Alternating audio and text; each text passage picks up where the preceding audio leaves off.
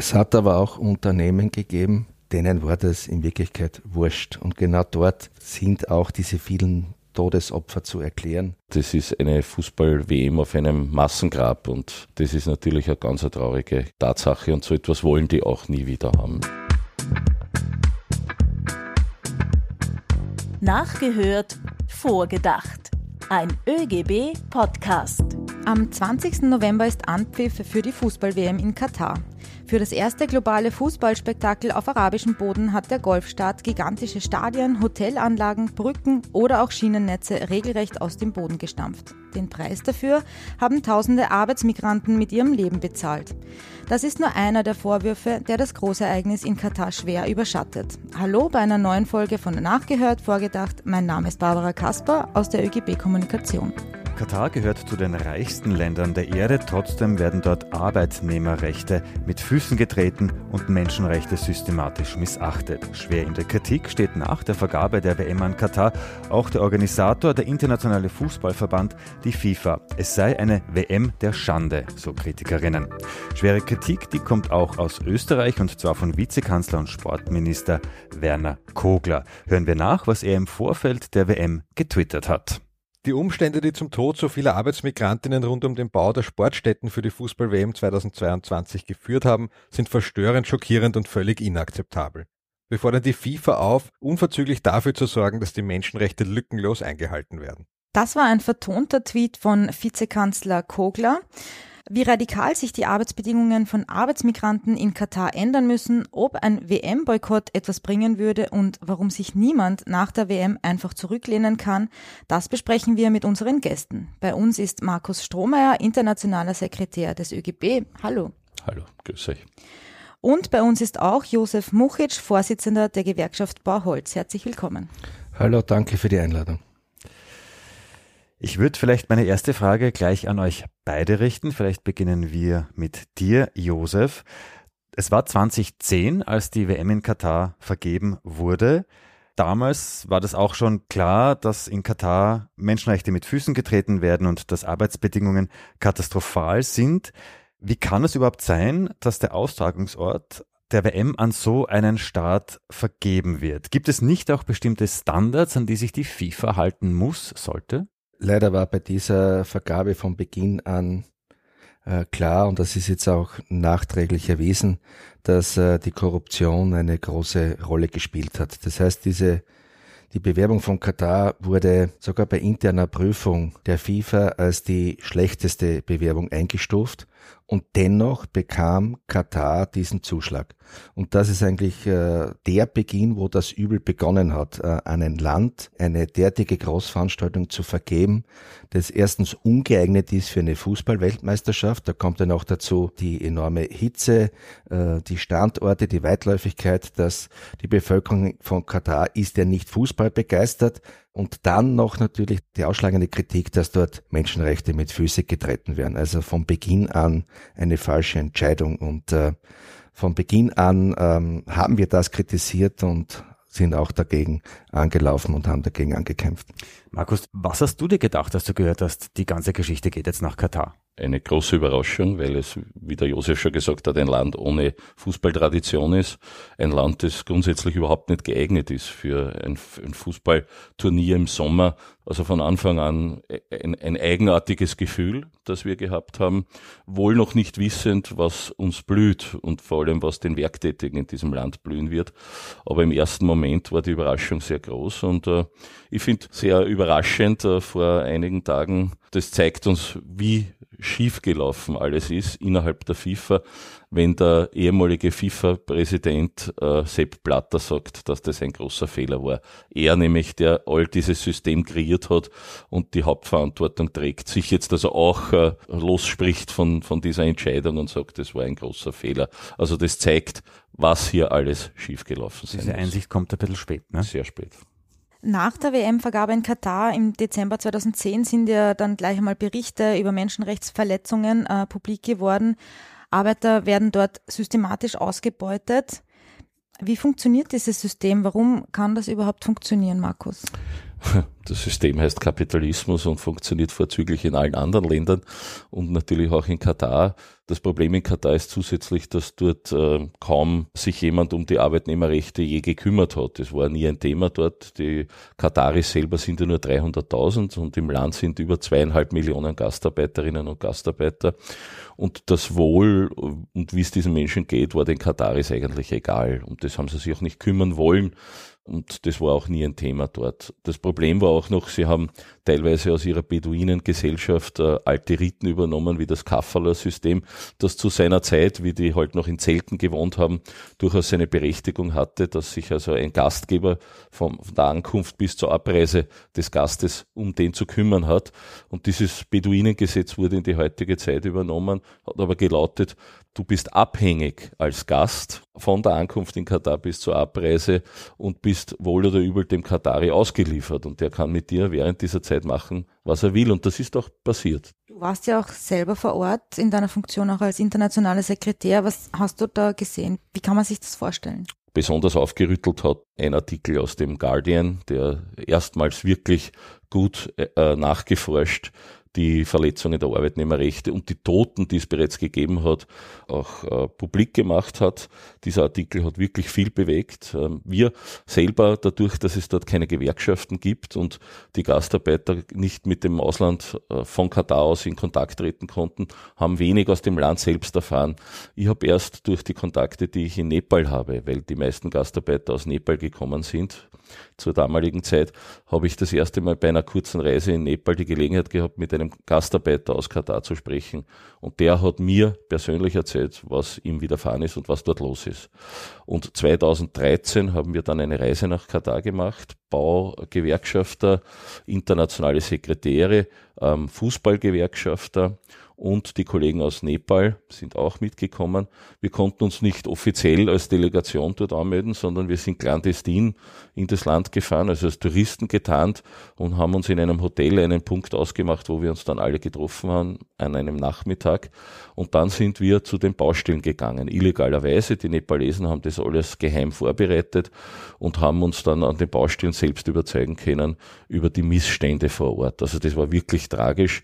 Und noch schlimmer war dann der Besuch in den Arbeiterquartieren, wie wir am Abend dann dort waren, weil die arbeiten von 6 in der Früh bis 18 Uhr am Abend und diese wirklich ausgemergelten Arbeiter haben dann in diesen völlig verdreckten Quartieren, also das sind Umstände gewesen, die ich äh, die wirklich unbeschreiblich waren, äh, haben dann dort veget dahin vegetieren müssen und, und dann noch die Gefahren, die auf sie gelauert haben auf den Baustellen, die Nichtversorgung der Arbeitnehmer mit Wasser zum Beispiel, das hat dazu geführt, dass die meisten Toten ja nicht auf den Baustellen waren, sondern in den Arbeiterquartieren. Was ist passiert? Die haben den ganzen Tag gearbeitet, waren dehydriert, und haben am Abend dann zwei, drei Liter Wasser ex getrunken. Das hält nicht einmal das Herz eines jungen, gesunden Menschen aus. Und die sind wirklich leider Dutzende äh, daran gestorben und das war halt alles tragisch mit eigenen Augen zu sehen. Wie geht's dir dabei, Josef, wenn du sowas hörst? Weil dein tägliches Brot ist ja der Kampf für Arbeitnehmerinnenrechte, für Menschen, die auf Baustellen arbeiten. Wie geht's dir, wenn du sowas hörst? Also wie ich diese ersten Berichte ähm, bekommen habe und, und mich auch Markus 2013 informiert hat vor Ort, wie, wie, wie es dort abgeht, war mein, mein erster Gedanke, wo kann ich äh, in meiner Funktion mitwirken und etwas bewegen, dass es besser wird. Und es war umgehend äh, die Kontaktaufnahme mit jenen Unternehmen, wo wir als Gewerkschaft Bauholz einen Zugang und einen Einfluss haben. Und das waren halt die österreichischen Unternehmen, die dort vor Ort waren einen Zuschlag einer U-Bahn-Linie hat ein österreichisches Unternehmen erhalten, die Firma Poor. Und es war dann ganz klar, dass wir gemeinsam mit der Firma Poor dort äh, Maßnahmen diskutieren durften zum Wohle der Wanderarbeiter. Und es hat dazu geführt, dass äh, hier ein sehr großer Aufwand betrieben wurde, dass äh, die Wanderarbeiter Unterweisungen bekommen haben, Sicherheitsschulungen bekommen haben. Es wurden Arbeitssicherheitskräfte aus Österreich auf diesen Baustellen in Katar eingesetzt, um, um Unfälle zu verhindern. Aber das Allerwichtigste war, und da sind wir sehr stolz, es wurden sehr schöne Arbeiterquartiere gebaut für diese Wanderarbeiter von der Firma Bohr. Und letztendlich hat es dazu geführt, dass, dass alle Wanderarbeiter sich bei der Firma Bohr beworben haben. Sie wollen bei der Firma Bohr arbeiten in Katar, weil dort die Bedingungen einfach menschenwürdig waren. Das heißt also, ähm, sowas wie Arbeitsrecht oder Arbeitnehmerinnen-Schutzgesetze gibt es grundsätzlich in Katar nicht, aber wenn eine österreichische Firma dort ähm, eine Baustelle hat, kann man soweit eingreifen, damit Arbeitnehmerinnen dort geschützt sind. Das war ein, ein, ein freiwilliges Eingreifen und eine, eine freiwillige Selbstverständlichkeit. Da waren Welten zwischen Arbeiterquartiere der Firma Bohr und anderen aus anderen Ländern, die dort Aufträge angenommen haben. Der Ex-FIFA-Sprecher Alexander Koch hat in einem Interview mit ZDF gesagt, es hätte wirtschaftliche oder vor allem wirtschaftliche Interessen äh, gegeben, die halt auch zur Vergabe nach Katar geführt haben. War die FIFA da wirklich machtlos, sich da dagegen zu stellen? Machtlos ist die FIFA überhaupt nicht gewesen, weil die FIFA entscheidet, wo die WM stattfindet. Das heißt, die Macht war eindeutig in der Hand der FIFA. Nur die FIFA war halt leider oder manche Funktionäre der FIFA skrupellos und besessen davon, Geld zu machen. Und da sind wir schon bei der Wirtschaft. Also jemand hat ja das zahlen müssen, das Geld, das da an Korruption übergeben worden ist an die Funktionäre, damit Katar überhaupt gewählt wurde, die damals 24 Verantwortlichen, die Katar ausgewählt haben. Und wir wissen ja äh, von vielen, dass sie korrupt waren. Da konnte man, konnte man es ja sogar beweisen beweisen. Äh, aber der wirtschaftliche Faktor spielt natürlich in Katar eine riesige Rolle, weil diese Riesenbaustellen waren ein riesiges Geschäft für viele, viele Firmen. Und da hat sich die österreichische Sozialpartnerschaft wirklich bewährt. Und ich war als internationaler Sekretär sehr stolz, dass das erste Unternehmen, das sich in Katar anständig benommen hat, ein österreichischer Betrieb war. Also die Sozialpartnerschaft erschöpft sich nicht nur auf Kollektivvertragsverhandlungen, sondern sie wird auch aktiv in so einer Situation und die guten Kontakte Kontakte unserer Bauholzgewerkschaft haben sich da wieder einmal bewährt, würde ich sagen. Und, und natürlich hätte die Firma Bohr mehr Gewinn gemacht, wenn sie sich verhalten hätte wie die anderen. Aber es gibt schon noch einen Anstand und der hat tatsächlich dazu geführt, dass die Firma Bohr sich dort mehr als anständig benommen hat. Also, und der Druck war dann schon vorhanden, auch auf andere Baufirmen. Also die Gewerkschaften in Belgien und Frankreich haben dieses österreichische Beispiel dann genutzt, auf ihre Baufirmen wiederum Druck auszuüben. Also da war äh, Josef Muchic und sein Kontakt zum Generaldirektor Strauß wirklich äh, federführend. Das hat viel verändert. Das war, würde ich sagen, ein erster Dominostein, äh, der umgefallen ist in die gute Richtung, in die, in die Richtung wirklich Arbeitnehmerschutz und, und Schutz auf den Baustellen und Schutz dieser Bauarbeiter. Es hat aber auch Unternehmen gegeben, die nicht aus Europa gekommen sind, Saudi-Arabien zum Beispiel. Also denen war das in Wirklichkeit wurscht. Und genau dort sind auch diese vielen Todesopfer zu erklären. Man hat versucht, einiges abzufangen. Das ist gelungen, aber es ist nicht gelungen, hier generell ein Umdenken zu erreichen. Weder bei den, bei den Auftraggebern vor Ort in Katar noch bei manchen Auftragnehmern aus anderen Regionen der Welt. Wie viele Menschen sind denn bisher ums Leben gekommen? Da gibt es Zahlen, können wir denen trauen? Gibt es verschiedene Zahlen, aber meine Einschätzung ist, es, es waren Tausende. Die echte und Dunkelziffer dazu werden wir nie erfahren. Fakt ist, äh, du hast es nicht geschafft, dort Kontrollbehörden so zu installieren und Strafen so auch äh, einzusetzen oder umzusetzen, dass das ähm, funktioniert hätte. Das heißt, das Geld spielt ja in Katar keine Rolle. Und das war ihnen in Wirklichkeit wurscht. Hauptsache, das findet dort statt. Und diejenigen, die diese Menschen ausgebeutet haben, dass diese Ausbeuter ihre Spielwiese bekommen, ja, ihr Großevent in Katar. Jetzt habt ihr schon gesagt, internationale Baugewerkschaften, die haben sich auch zusammengetan, die sind vehement dagegen aufgetreten. Wie verheerend die Arbeitsbedingungen in Katar sind, das haben wir schon besprochen. Nach diesem Zusammenschluss der Gewerkschaften, was hat sich da verbessert? Verbessert. Was können Sie uns da berichten, Josef, vielleicht? Es ist gelungen, einmal den Scheinwerfer auf, auf diese Baustellen durch die internationalen Tätigkeiten der Arbeitnehmerorganisationen und Gewerkschaften viel stärker äh, auf Katar zu richten. Einer der größten Erfolge war sicherlich das, das System, das Kafaler-System auszuschalten, wobei ähm, es nach wie vor eine, eine, eine Art von Abhängigkeit gibt der Wanderarbeiter, weil sie sind jetzt nach wie vor gebunden an Arbeitskräfteüberlasser, die in Katar stationiert sind, die entscheiden, wer darf in Katar arbeiten. Und für viele Wanderarbeiter war es ja letztendlich immer so eine, eine Traumwelt, vor allem aus Nepal, die sagen, wenn ich von Nepal nach Katar gehe, habe ich den, habe ich das dreifache Einkommen als wie in Nepal, von wie viel reden wir? Das sind äh, in Katar 325 Euro Monatslohn, nackter Monatslohn. Äh, und das war für diesen Wanderarbeiter schon sehr viel im Wissen, er muss noch einmal zwei Monatslöhne abgeben für die Vermittlung nach Katar. Also das ist, ist nach wie vor Ausbeutung pur. Aber ja, es hat diese Teilerfolge gegeben betreffend Verbesserungen. Es wurden auch äh, Vereinbarungen geschlossen. Ja?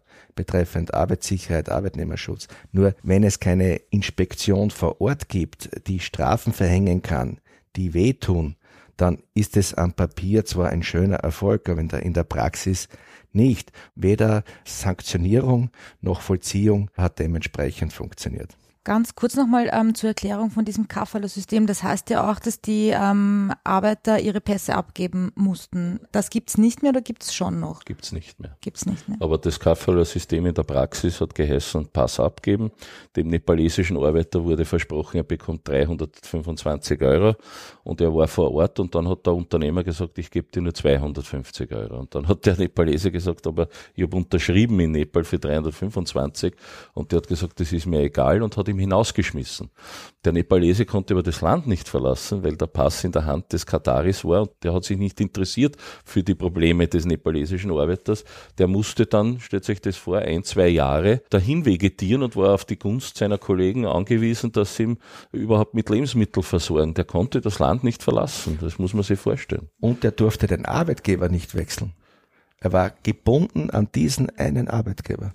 Also Sklaverei, wirklich ja. ein System der Sklaverei. Und das ist die große Tragik, dass im 21. Jahrhundert äh, für ein Fest der Freude, was ja die Fußball-WM sein soll, ja, so etwas erlaubt wurde und, und, und akzeptiert wurde bei der Vergabe. Hat man denn überhaupt nicht drauf geschaut? Na, offensichtlich nicht. Was bräuchte man, damit in Katar auch sich die Arbeitsrechte für die Menschen verbessern?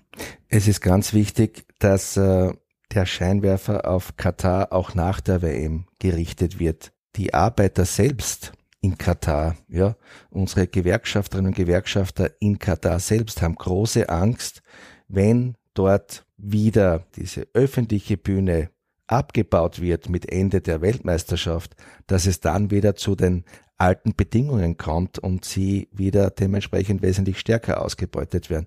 Also einerseits ist es wichtig, dort den Scheinwerfer draufzulassen, was passiert nach der WM mit den Menschen und andererseits auch daraus zu lernen und nicht sagen, äh, es ist uns etwas teilweise gelungen, diese WM haken wir ab, schauen wir uns die nächste an. Nein, äh, es muss nämlich gelingen, dass äh, Bewerber oder Veranstalter in solchen Ländern oder aus dem Nahen Osten in Zukunft keine Chance haben für diese Bewerbungen, außer Sie, sie, sie verpflichten sich zu Maßnahmen, wo es auch eine Vollziehung gibt, wo Menschenrecht dementsprechend nicht mit Füßen getreten wird. Sonst war unsere ganze Arbeit, unser ganzer Kampf und unsere Bemühungen ja tatsächlich umsonst. Das heißt, wir müssen auch in diesen Dingen weiter laut sein und äh, die Aufmerksamkeit haben wir jetzt bekommen. Das heißt, es hat zwar Jahre gedauert, bis die FIFA jetzt eingesteht und und und. Aber jetzt dürfen wir nicht leise werden. Jetzt müssen wir weiter draufdrucken und sagen, ähm, so sowas darf nicht mehr passieren. Und dazu braucht es auch andere Mechanismen für eine Vergabe so eines Großevents. Das heißt, äh, es kann nicht sein, dass wenige Personen entscheiden, wo solche Events stattfinden, wo dann Menschen äh, dementsprechend ausgebeutet werden. Und, und das gilt es zu verhindern und da gilt es, neue Formen einzufordern. Glaubst du, dass die FIFA daraus gelernt hat? Ich gehe davon aus, weil äh, das wird ja keine schöne Fußballweltmeisterschaft. Das heißt, vor allem in Europa äh, wird das jetzt Gott sei Dank wesentlich stärker thematisiert und aufgezeigt in vielen Berichten in verschiedenen Ländern. Und ich gehe auch davon aus, nicht jeder Fußball läuft dort mit Begeisterung ein äh, in Stadien, wo er weiß, da ist Blut in der Erde, ja. Und äh, das äh, wird ja keine schöne Weltmeisterschaft. Weder für die Fans noch für die Fußballer. Und das muss man einfach in den Köpfen weiter transportieren. Und dann haben wir Chancen, dass auch hier die FIFA sich ändert. Glaubst du, dass die FIFA gelernt hat, Markus? Auf jeden Fall. Also das, so etwas wird es in der Form sicher nicht mehr geben. Wie der Josef gesagt hat, das ist eine Fußball-WM auf einem Massengrab und das ist natürlich eine ganz traurige äh, Tatsache und so etwas wollen die auch nie wieder haben. Aus dem werden sie lernen. In einem Punkt möchte ich nur äh, was dazu sagen. Ähm, ich glaube, dass es in Katar hoffentlich nachhaltiger ist. Also ich bin nicht ganz so pessimistisch. Natürlich müssen wir darauf schauen und weiter die Arbeitnehmerrechte in Katar unterstützen. Aber ich glaube, die Kataris wollen ja, warum wollten sie denn die WM? Um ihr Land zu promoten, um den schönen Schein ihres Landes auch nach außen zu tragen. Das ist ein Sonnenscheinland, ein modernes Land, ein ökonomisch potentes Land, das wollen sie ja zeigen. Und sie sind draufgekommen, jetzt wo geringe Arbeitnehmerrechte verwirklicht sind, dass sie sich das auch problemlos leisten können. Das sind ja alles Milliardäre dort. Also deswegen bin ich eher guter Dinge, dass wir diese grundlegenden Arbeitnehmerrechte jetzt nicht verlieren. Das wäre wichtig, weil Katar jetzt am weitesten ist auf der gesamten arabischen Halbinsel. Und wir müssen auch, das ist äh, ein, ein weiterer Grund, warum wir natürlich weiter darauf schauen müssen. Da geht es um Menschenrechte auch und Menschenrechte sind auch Gewerkschaftsrechte. Also mhm. da sind wir, das lassen wir auch nicht auseinander dividieren. Das ist für uns ein und dasselbe. Etwas Positives noch aus dieser ganzen Geschichte um Katar ist, dass die Europäische Union, und das war auf, auf Initiative vom österreichischen Sportminister damals, äh, gemeinsam mit Schweden die Initiative gesetzt haben und das ist durchgegangen. Innerhalb der Europäischen Union wird es keinen Sportgroß-Event mehr geben, wo Arbeitnehmerrechte mit Füßen getreten werden. Also das ist wirklich nicht mehr möglich. Dazu gibt es die entsprechende EU-Richtlinie. Aus europäischer Sicht haben wir da Gott sei Dank die Konsequenzen gezogen. Du hast vorher gesagt, ähm, in Katar ist man ein bisschen weiter gekommen, was die Rechte von Arbeitnehmern betrifft. Sind wir dort auch schon so weit, dass es gibt dort überhaupt Gewerkschaften? Jetzt ja, also Gewerkschaften sind erlaubt. Ähm, ähm, es ist ein Mindestlohn eingeführt worden. Es gibt ein Arbeitsinspektorat. Also es gibt die Institutionen, die man sich erwarten könnte. Das Problem ist, wie funktionieren diese Institutionen?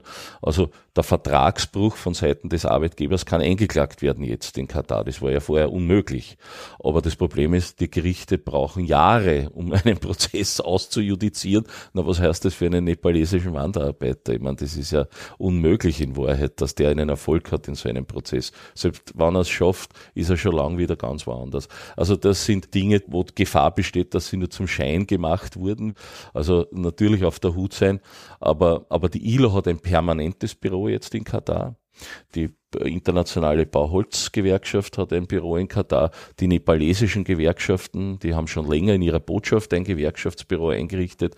Also wir haben jetzt schon Möglichkeiten, ein bisschen hineinzuschauen in das Land und zu schauen, wo, wo dort Arbeitnehmerrechte jetzt weiterhin mit Füßen getreten werden. Also das ist schon mal ein großer Erfolg und auf dem müssen wir aufbauen. Und wie äh, steht ihr als Baugewerkschaft dort auch mit, den, mit der internationalen Baugewerkschaft äh, in Kontakt? Tauscht man sich da auch ähm, regelmäßig aus? Oder? Es ist seit der Vergabe äh, auf jeder Agenda unserer Meetings, das heißt die Bauholz Internationale mit Sitz in Genf äh, ist dort aktiv geworden. Äh, es, wir haben ähm, dort auch europäische äh, Vertreter entsendet betreffend Arbeitsinspektionen bei den öffentlichen Baustellen. Das muss man immer unterscheiden. Das größte Problem waren ja die Arbeitsbedingungen bei diesen großen privaten Baustellen, alles was da neben dieser Sportinfrastruktur äh, entstanden ist. Und äh, ja, der größte Wunsch der Kollegen aus Nepal von unserer Gewerkschaft ist, dass wir dort auch nach der WM vor Ort aktiv bleiben. Wir haben jetzt gehört, wie katastrophal die Vorbereitungen für diese WM waren, wie tödlich diese Vorbereitungen waren. Ich bin jetzt Fußballfan, ich sitze in Österreich. Darf ich unter Anführungszeichen diese WM verfolgen oder muss ich jetzt ein schlechtes Gewissen haben? Was sagt da der Kompass? Ich würde mal mit dir beginnen, Markus. Also man muss kein schlechtes Gewissen haben als Zuseher und man muss auch kein schlechtes Gewissen haben als Fußballspieler dort zu spielen. Ich finde es nicht fair, jetzt äh, den Fußballspielern, die eine Leistung gebracht haben, damit sie dort mitspielen dürfen, den schwarzen Peter zuzuschieben. Die Verbrecher äh, sitzen und saßen in der FIFA die Verbrecher saßen und sitzen in den nationalen Fußballverbänden. Und jetzt über eine über einen Boykott nachzudenken ist ist äh, eine Verhöhnung aus meiner Sicht von Tausenden von Menschen, die gestorben sind. Äh, wie das aufgekommen ist, was da wirklich abgeht in Katar, hätte ich mir erwartet, dass auch der ÖFB und vor allem die Großen wie der DFB, wo Menschenrechte doch grundsätzlich eine Rolle spielen müssen, reagieren und die haben nicht reagiert. Und das ist die Schweinerei aus meiner Sicht. Und das kann man nicht mehr gut machen. Aber ich finde, die Spieler sollen spielen die Fans sollen zuschauen und sollen auch dabei den Fußball genießen können. Aber wir dürfen niemals vergeben und vergessen, was geschehen ist. Ich finde es nicht fair, wenn man den Spielern jetzt diese, diese WM vermisst. Die haben wirklich viel dazu beigetragen und geleistet. Und die sind friedliche Menschen. Und ich weiß jetzt schon, dass viele Spieler auch etwas zeigen werden. Also sie werden sich politisch äußern oder zumindest für Menschenrechte äußern. Und alleine dafür danke ich den Fußballern, dass sie das tun. Und ich glaube, das, das wird auch dazu beitragen, dass es eine, äh, zumindest im Gedenken an das, was passiert ist, eine würdige WM wird. Josef, wie siehst du das? Muss man schlechtes Gewissen haben? Boykott? Ja, nein? Ich bin nach wie vor sehr enttäuscht, dass die schönste Nebensache der Welt, nämlich Fußball, in Katar stattfindet. Und ich würde mir so sehr wünschen, dass bei der Eröffnung jenen Menschen einen Platz für ein Gedenken geben, die dort äh, leider verstorben sind. Äh, ob die FIFA diesen Schritt machen wird, ich weiß es nicht, aber es würde viel an Wiedergutmachung während der WM äh, bedeuten. Und es muss jeder selber entscheiden, ob er ähm, die Spiele zuschaut oder nicht. Aber ich, ich persönlich werde mir die Eröffnung anschauen, aber ich werde kein Spiel anschauen. Das äh, kann ich bei dieser WM leider nicht machen, obwohl ich sehr fußballbegeistert bin. Zum Abschluss ähm, der Fragen, wann können wir denn erst zufrieden sein? Wenn Menschen- und Arbeitsrechte vor wirtschaftlichen Gewinn und Kapitalismus steht bei einer Vergabe solcher Großevents, dann haben wir unser Ziel erreicht. Und das ist ein ständiger Kampf gegen diesen, diesen unmenschlichen Turbokapitalismus, hier müssen wir einfach draufbleiben, hier müssen wir weiter kämpfen und auch zu versuchen, an Systemen zu arbeiten, dass diese Vergaben transparenter werden, dass diejenigen, die sich für einen Austragungsort entscheiden, begründen müssen, warum sie das gemacht haben. Das ist ein schwerer Kampf für uns, aber wir, wir befinden uns in der Rolle des David gegen den Goliath.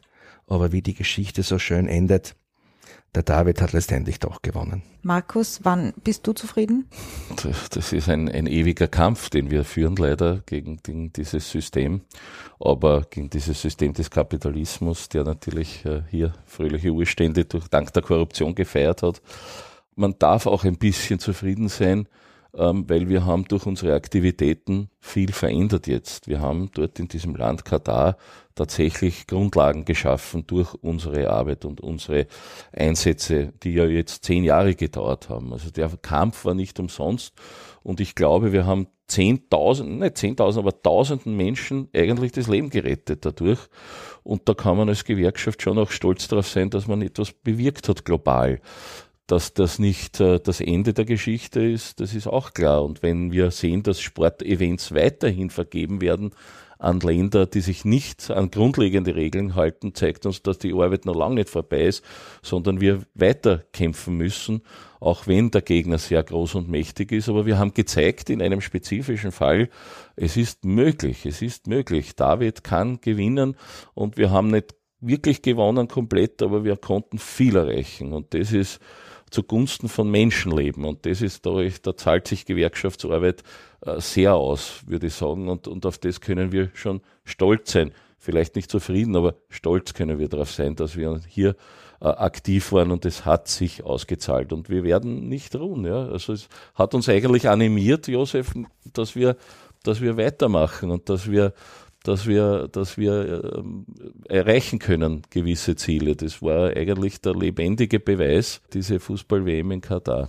Ein trauriger, aber dennoch äh, ein, ein wichtiger, ein wichtiges äh, Ereignis im Kampf der Gewerkschaften, würde ich sagen. Die Gewerkschaften haben einiges angestoßen in Katar. Es gibt noch viel zu tun. Wir bleiben dran, der ÖGB und auch die Fachgewerkschaften wie die Bauholz. Ich sage mal vorerst ganz herzlichen Dank an euch beide für eure spannenden Informationen. Ihr wart beide schon einmal bei uns zu Gast. Ihr wisst es, jetzt kommt die Quizfrage. Heute geht's auch um Fußball. Das Thema ist ein bisschen leichter jetzt. Ähm, schauen wir mal, ob ihr das wisst. Was erhält Österreichs einziger EM-Torschütze Ivica Vastic seit 2008 jedes Jahr? Ich würde mit dir beginnen, Markus. Hast du eine Ahnung, was der da jedes Jahr geliefert bekommt? Er bekommt etwas geliefert. Ich habe keine Ahnung, was er geliefert bekommt. Okay. Schnitzel aus der Heimat. Okay, nehme ich einmal äh, so zur Kenntnis. Josef. Keine Ahnung, ich kann mich an das Tor erinnern, 2008. Ähm, war keine erfolgreiche äh, Teilnahme von Österreich. Äh, er war, glaube ich, damals auch der älteste Spieler äh, dieser, dieser, dieses Events. Ich weiß nicht, was er bekommt, ehrlich. Schnitzel ist einmal jetzt, die, die Richtung ist nicht verkehrt, es geht um ein Lebensmittel mehr oder weniger. Ibiza Vastic bekommt jedes Jahr 110 Liter Bier von der Otterkringer Brauerei, weil das haben die damals jedem Torschützen versprochen, dass er einen Lebensvorrat an Bier bekommt. Also bis an sein Lebensende bekommt er jedes Jahr 110 Liter Bier. Ich weiß nicht, wie viel Herr äh, der Vastic trinkt, aber... Fandli Moga Otterkringer Bier. Zwei Liter pro Woche. Da lässt man Buntigammer fragen. Gut, vielleicht schaffen wir es ja mal auf ein äh, Bier mit dem äh, Vastic, mit dem Ibiza. Ich sage auf alle Fälle ganz, ganz herzlichen Dank an euch beide. Danke an Markus Strohmeier. Gerne. Danke für die Einladung. Und danke auch an dich, Josef Mochitsch. Sehr gerne, danke. Das war Nachgehört, Vorgedacht, ein ÖGB-Podcast. Über welche Apps oder Internetseiten ihr uns auch hört, bitte auf Abonnieren oder Folgen klicken. Danke auch schon jetzt für die guten Bewertungen.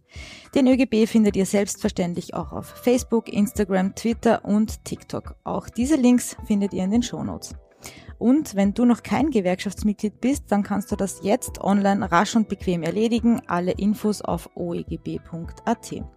Wir verabschieden uns bis zur nächsten Folge, wenn wieder nachgehört Und mit unseren Gästen vorgedacht wird.